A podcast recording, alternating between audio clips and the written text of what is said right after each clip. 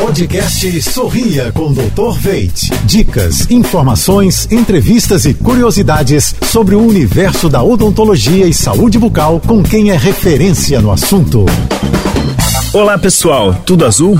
Hoje vamos falar sobre o enxaguante bucal. Muitas pessoas lançam mão do enxaguante bucal com o objetivo de ter um hálito mais fresco ou dentes mais saudáveis. Porém, o uso excessivo do enxaguante bucal pode causar mais malefícios do que benefícios, por conta das químicas contidas no produto. A flora bucal e o pH da boca podem ser alteradas, levando ao ressecamento da boca, perda do paladar e até mesmo a fragilidade dos dentes. Passe a utilizar o enxaguante bucal em períodos mais espaçados do dia. Com isso, a flora da boca consegue ter tempo de se equilibrar novamente. Por isso, não abra mão da boa e velha higiene tradicional, escova dental e fio dental. Com esses dois agentes, seu sorriso será saudável e protegido por toda a vida. Quer saber mais? Acesse jb.fm.